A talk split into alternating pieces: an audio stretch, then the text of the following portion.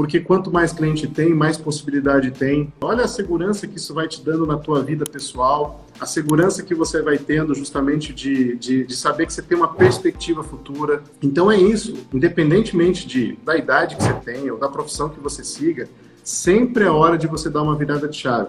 E a gente está te mostrando justamente um mercado hoje que está em ascensão, haja visto os investimentos que está tendo no Brasil, os bancos digitais, toda hora tem um banco digital novo, as próprias empresas de tecnologia e software voltado para essa área, investimentos milionários. Então, assim. As fintechs, as né? As fintechs brasileiras surgindo, as próprias empresas, o próprio empresário, né, Vanessa, também tendo uma percepção da necessidade que não dá mais para abrir uma uhum. empresa e, e, agir de forma amadora também, né? Eu queria até que você comentasse como que você está sentindo, assim, por parte dos empresários né? Eu, pelo menos aqui, estou vendo que o amadurecimento está notável, assim, por parte de quem está começando o negócio hoje, né? E está percebendo que não dá para ser amador no mercado mais, né?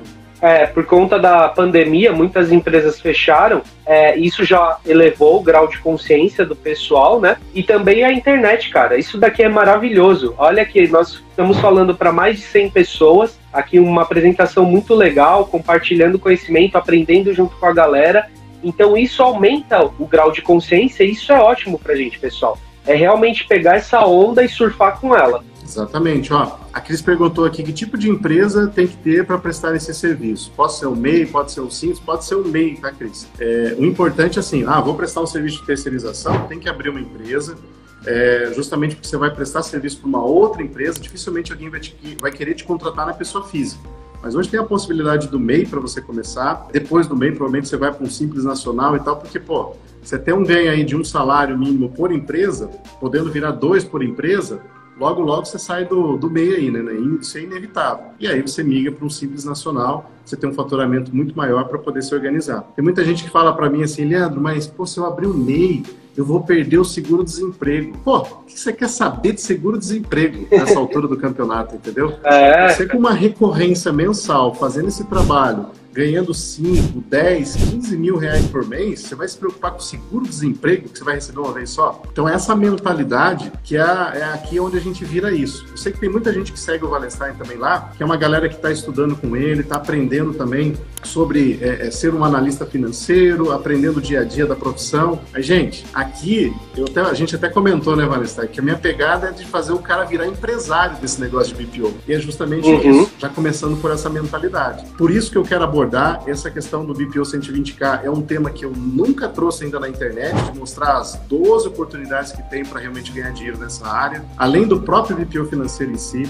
E, comandante, ó, não dá para ficar de fora a gente vai estar vai tá trazendo algo muito bacana, muito bacana mesmo para quem quer aprender e quer empreender nessa área. Então, não fica de fora aí, porque só tem coisa boa aqui pra galera. Bom, pessoal, é, acho que o principal a gente já falou, é, é um oceano azul mesmo, um mar de oportunidades. Então, entrem nessa jornada aí com o Eliandro. É, o que depender da gente aqui também, estamos de portas abertas. Se tiver dúvida, a gente sempre está abrindo a caixinha de pergunta.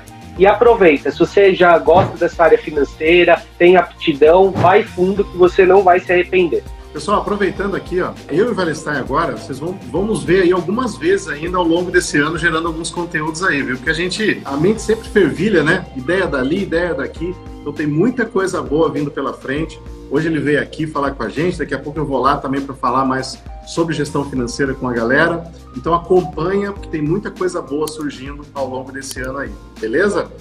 Comandante, gratidão por estar aqui com a gente e, e sabe que pode contar com a gente aí sempre no que você precisar. E é isso, a gente está de portas abertas e à disposição aí para você. Valeu! E assim terminamos mais um episódio do BPOcast. E olha só, vou deixar um convite especial para você que deseja aprender mais sobre BPO financeiro, está começando nessa área ou deseja ganhar escala nesse negócio, para nos acompanhar nas nossas redes sociais. Estamos com conteúdos exclusivos no canal do YouTube e também lá no meu perfil do Instagram. Os acompanhe por lá um grande abraço para você e até o nosso próximo encontro.